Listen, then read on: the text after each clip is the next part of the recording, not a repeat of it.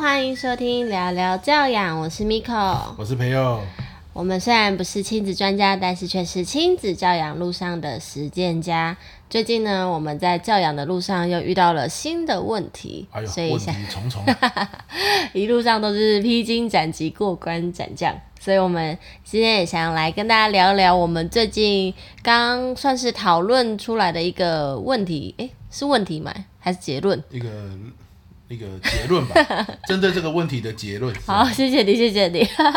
这个问题就是我们因为乐乐他已经要明年就要上小学了，那所以呢，上小学其实我们后来发现，现在学在台湾的学习制度，除了你可以在体制内，也就是上小学，不管是公立或私立，你就是进到正规的学校，然后一路中学在大学这样上上去，叫体制内。那原来其实呃，在我的生活领域比较少，但是现在其实有另外一个选择叫做体制外的学习，你有听过吗？有啊有啊，像那个森林小学啊，嗯或是福福德正神啊，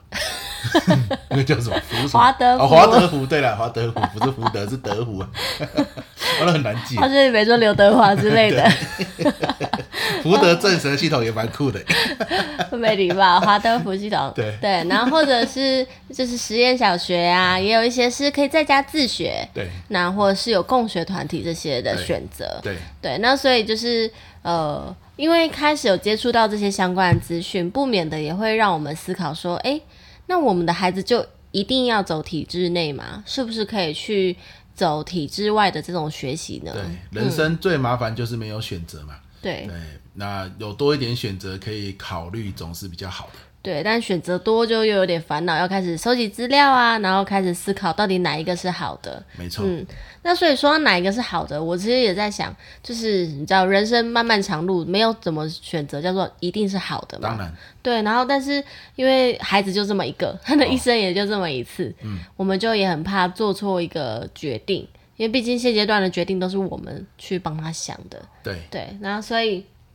嗯，今天就是想要来聊聊，就是我们最终其实是决定要让乐乐他，呃，还是一样走在体制内的这个学习，对但是我们这段的心路历程，想说跟大家分享，万一大家的小孩也是刚好在这个。刚要进入求学阶段的小朋友的话，也许你也可以参考一下我们这些心路历程。对，嗯，那呃，我想讲一下为什么我那时候会思考要去读体制外，其实就回到我们两个自己的身上。我自己本身就是从小从幼稚园到高中都是念私立小学，然后到大学的时候念国立这样子。呃，我就国大学念完之后就没有再升学，那一路走来也都是在体制内这样子，可以说是台大家常说的台湾的文凭教育啊，或者是填鸭式学习这种状态之下成长的，所以其实我本身很不喜欢这样的一个环境，因为我觉得，呃，我喜欢读书，我喜欢学习这些新知，但是每一次学习完的时候，就是为了要在这个考卷上答对每一题。那如果答错，难道就代表我不认识这个科目，我不喜欢这个科目，我学的不好吗？我觉得凭那个分数去评断这个小孩子的努力，我觉得太太绝对了。但是当然，呃，学生这么多，没有那些分数，又怎么样去分出差异？所以其实，呃，这是一个没有办法避免的事情。但是我觉得这个过程会让人很痛苦，甚至会怀疑自己。所以我会想说，我可不可以让我小孩去，嗯、另外一种方式去探索自己的学习？所以我才会有这样的想法。那你呢？你你也曾经跟我说过，你也想让乐乐去试试看体制外的学习。对，你可不可以先讲讲一下你自己的过去的历程，然后为什么你也有这个想法？，OK，因因为我自己在体制内是没有太多的感觉，我我应该算是一种体制内的既得利益者吧，就是 说 学霸来着，就是我成绩都不错啊，也没有到学霸，也没有常常第一名，嗯，但是好处就是说，因为父母也没有说逼得很紧，嗯，你你如果说今天是看分数至上啊，看分数至上其实不是痛苦的源头，哦嗯是父母又很要求分数的时候，老师又很要求分数的时候，那那真的是痛苦的源头。对啊，我我可以看分数至上啊，但就像你说的，它是一个标准嘛。那我今天考八十，就代表我有二十分不会，那哪有什么痛苦啊？我二十分不会，然后我把它搞到会就好了。哦可是如果你考八十，老师要打你二十下， 你考八十回去，爸爸会把考卷撕掉，说今天晚上不能吃饭，那就很痛苦啊，对不对？所以很多说制度是死的嘛，其实是人怎么去运用它。哎、你说的很好哎、我有点起鸡皮 疙瘩。啊，那我们这一集大概就先到这， 结论了。哎、我觉得对啊，因为就是对我没有，嗯，之前没有想到说，对，其实制度是死的，但是对重点是周遭你的环境对是怎么样去影响你看待这个制度的心态。没错，对没不错对嗯啊，所以我个人算运气很好啦，就是说，可能因为我读屏东嘛，然后大家基本上比较自然田园风一点， 就是说我爸妈其实不太 care。我他就怎么讲呢？六十以上七十，然后就说那你哪里不会？你要去跟老师问清楚哦。啊，为什么不问爸妈？因为爸妈也不会嘛，对不对？但是忙着就去田里面工作。嗯，啊，老师也是啊，你们自己要进步就可以了，啊，不会要来问我，老师都很乐意教。我就活在一个运气很好的环境里面。哦，哎、那你这样讲，我还想到，其实我的父母也对我非常的自由，对他们也没有管我的分数。对但是因为可能我从小念的都是升学学校，对。所以我的环境，同学跟老师是友善没错，但是我们是共同的，就是奋斗，然后也是互相竞争的关系。 OK，就是，而且其实这根本讲到的，你刚刚让我想到，会让我一直，我的父母既然不要求我，那我干嘛还对自己的分数这么执着？原来是因为我其实不太知道自己以后要干嘛，对所以我不知道自己要做什么时候，我只能升学。那升学就要看分数，那就会累积到我的遇面临各种考试的时候，那种就是对压力很大，甚至耐力不耐挫力不足，对就是要崩溃这样子对。，所嗯以你即便在升学压力很大的学校也没关系嘛，但是你小时候就要去参加 Baby Boss 嘛，对不对？那是什么？就是哦你说小朋友去当模各仿行各业的那个模仿啊，嗯对去探索啊，对不对你绕回我们想要讲的这个主轴，没错，就是小孩子要去了解自己到底想要什么。对对对，这个这个就不是，我觉得这不能说什么啊，这就是学校辅导师要做。我觉得这就是一个大家要有的共识，诶，尤其父母有些时候呃带他去多认识一下不同的的环境啊，看看不同的人，我觉得这就很重要。像说我。大家是指大家就是指跟这孩子附近有关的人啊，士，整个家庭的人，嗯对啊，对啊，对啊。你你说啊，他工作他功课很累，然后回到家就是只有看电视或是自己关在房间，那他工作累他没有意义啊，他功课很累，他找不到意义，他不知道为什么要做这些事情。嗯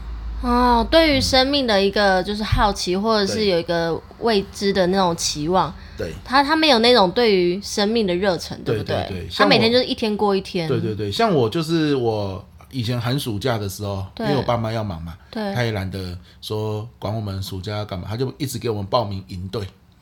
好啊，报名营队的时候，你会遇到各种不同类型。我有参加过佛教的营队，有一阵子我也很向往当和尚，然后 把我嗯你爸现在也可以直接去啊，还 不用剃头哦，直接就是光头的呃状 会会态不。会这就是缘分的展现？ 我爸吓到说：“你不要当和尚，就再也不不帮我报名佛教的营队了。啊对，他就希望说还是不要嘛，就是每个人观念不一样。那我有报名过那种环保的营队啊，还有报名那种大学的营队，对啊，有各种各式各样。那你就看过了很多不同类型的人，可是你会发现，你参加营队看最多的就是大学生。嗯，他们都大学生办营队嘛，对然后呢，你你你就会知道说这些大学生大部分也都是老师，就师大，我包括那种参参加很多师大的同学来带营队的那种那种营队，嗯，然后我就觉得诶，对这个当老师有一种向往，倒也不是因为看了学校老师哦，而是看到这些大学生很年轻有活力啊，他们的教学方式就很多元嘛，对，当然，你长大当老师才发现，有些时候也不是现在的老师不愿意教学多年，就是因为大纲啊、时间限制绑住了嘛，啊那这对就后话了。可是当初看，你就把他们当做一种典范跟偶像嘛，所以读书起来就有个动力，就是说，哎，我现在读的书会不会就是以后我也可以教别人，而且用那么有趣的方式来教，感觉很好玩。你有这个画面啊？这个是我去寒暑假参加很多营队得来的，哦，所以我印象很深刻。高中的时候，高一我就觉得长大了嘛，以前国小、国中都是我爸妈帮我报名营队。对嗯高中的时候，我就跟同学说，我们来报名营队啊，我们有那个合欢山，有没有？哎、寒你假有合去欢啊山营队可以看雪。嗯、啊，结果被那个时候导师，他这个数学老师很凶哦，他看到我们在传那个营队，他就说参加这营队干哦嘛？呃，谋差洗干了啊！你参加营队不会在家里面写数学啊？哎，被骂一顿。但是我心里面其实是不予苟同啊。嗯我我认为就是参加营队怎么会没有干嘛？它就是一个视野的展现啊，嗯，对不对啊？所以我基本上就没有鸟他，我们又是报名的营 队，因为我我觉得是这样子没错啊是。我如果国中国小没有参加营队，看见不同的人，有不同的视野跟动力，基本上我可能考不上那个高中啊。是是嗯我我不想读书啊，对啊，哦，就这种感觉。所以其实我们呃，身为父母这样子，每一次因为陈于是乐乐出生之后，我们其实一点一点都有有谈论到这个话题，对尤其是你是会在全省去各大企业或是大专院校去演讲对，所以你看过很多的教育体制，对，对，然后有时候会回来跟我分享说啊，哪个学校校风很好啊，然后你也去过有点像算是森林小学那种嘛哎，，对对比对较自在一点。对，对体制外的一些学校去做演讲，然后我们慢慢接触的时候，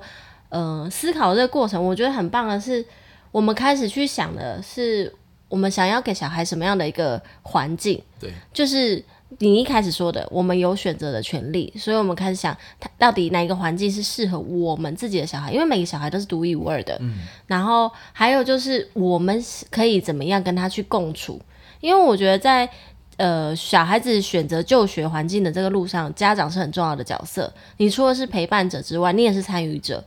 比方说，如果你是要念体制内的学校，家长就要接送，然后要做就是可能要盯功课啊，要做其他的事情。那如果你念的是体制外，听说啦，就是我看那些资料，其实家长的参与程度又是更高，你甚至是要跟他们一起学习的。然后，所以我们到底可以付出到多少？虽然我们生了小孩，我们养了小孩，但是我们愿意为他在教育的路上付出多少？这是我觉得大家在思考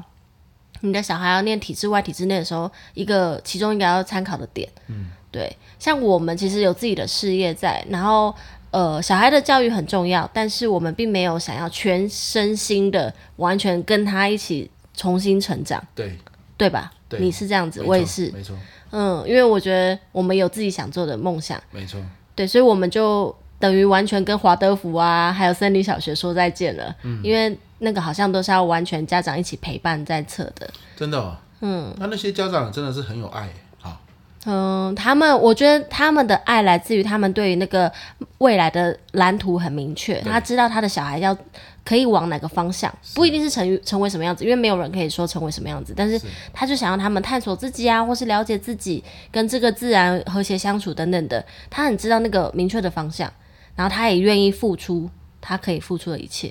那我们没有办法嘛？对，那我们就选择走在体制内。但是走在体制内还有一个要参考的点，就是你的小孩到底适不适合。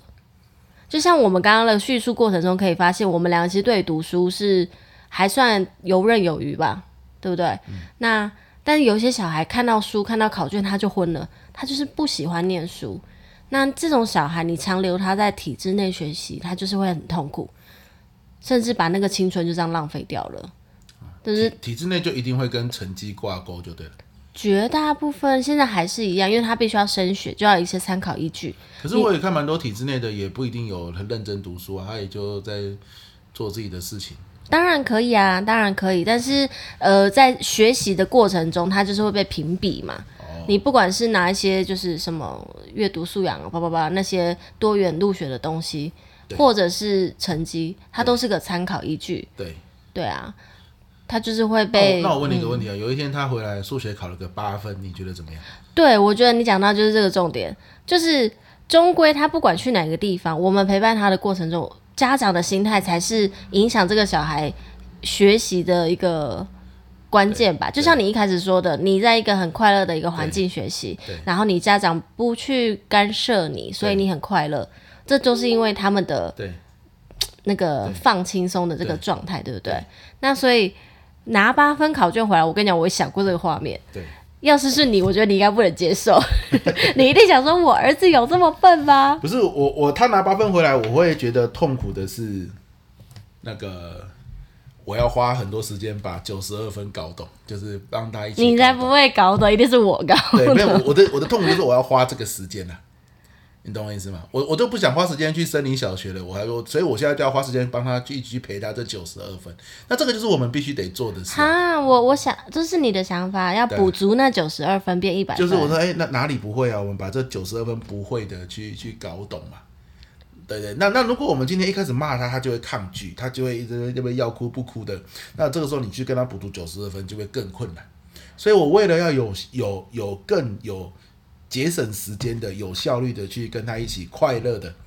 把这九十分搞懂，我当然就会跟他讲说：哇，八分哦，那你也最起码对了八分嘛。对不对对啊呀、我我的想法反而是说，哎呀，我的小孩数学考试不是数学不好，是数学考试好像不太在行。但我跟他的对话可能说，哇，你竟然可以得到八分，你也太厉害了吧！对我我自己现在设想会是这样，对，就是那他就会告诉你，可是班上有人一百分， 你要怎么跟他说？就一百分啊。有些人那就是有些人某个专长，像你比较会吃，我比较会煮，啊就是每个人各有专长对啊。对对，像他可能就是说话一百分。哦，所以我，但是我的意思就是说，很多人，我就讲啊，就是目的不一样，可能手段相同。像我会目的不一样我我会我会我会不责骂他们，主要是因为我不想让他情绪起来了，我要花更多时间去安抚他情绪之后，才可以跟他一起搞懂这九十二分到底哪里不行。嗯，对，因为你根本的就是他要补足，那变成对一百分。但是搞我懂我就好说的是我不要，我不管一百分。对嗯，对所以这这也是我们的下一里程路啦。对我们的第一现在的阶段是因为我们自己的需求，还有我们的小孩现在在幼稚园，其实对于体制内的学习，就是所谓体制内，就是一步一步的。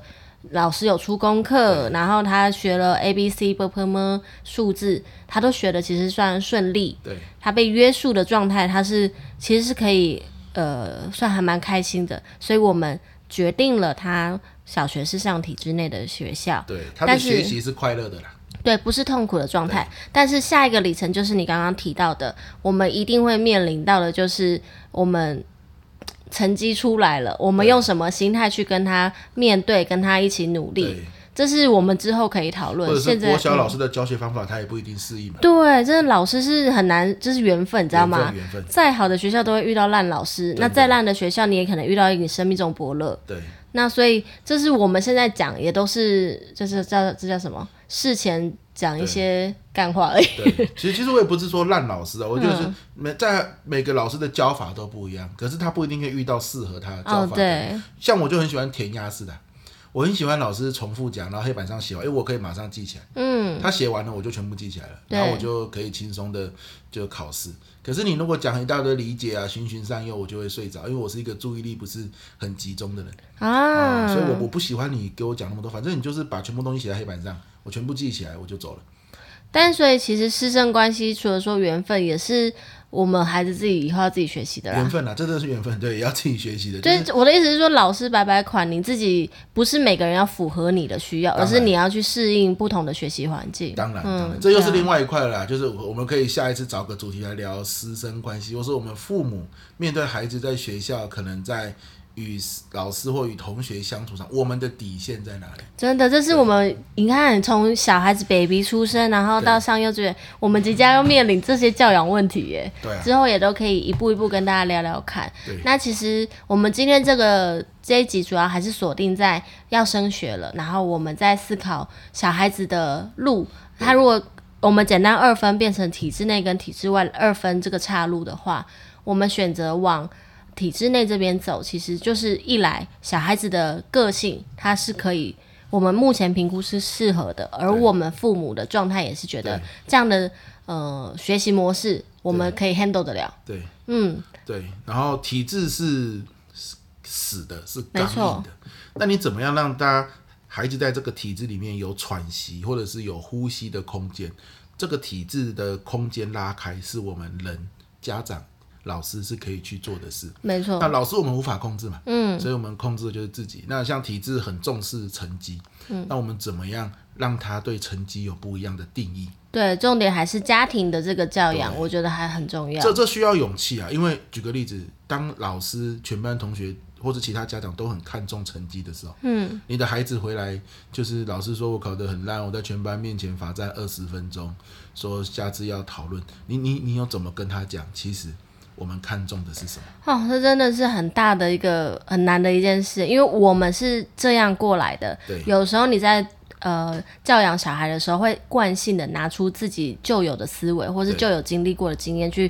放在他身上啊，就是要考回那个，把九十二分考回来，你再重写啊，不不不对，你会用那些模式，可是对你心里明明就知道那个不是最好的方法，对所以你要不断的再去消化，再去找到各种方式去跟他沟通，对对对嗯对，没好，错，嗯，好。那至于说，哎，这个学校老师他真的太重视了，像最近这几年最有名的就是老师给一大堆作业嘛，嗯，要他写啊。其实老师真的要给那么多作业嘛，他有时候也是担心家长怕他作业给太少，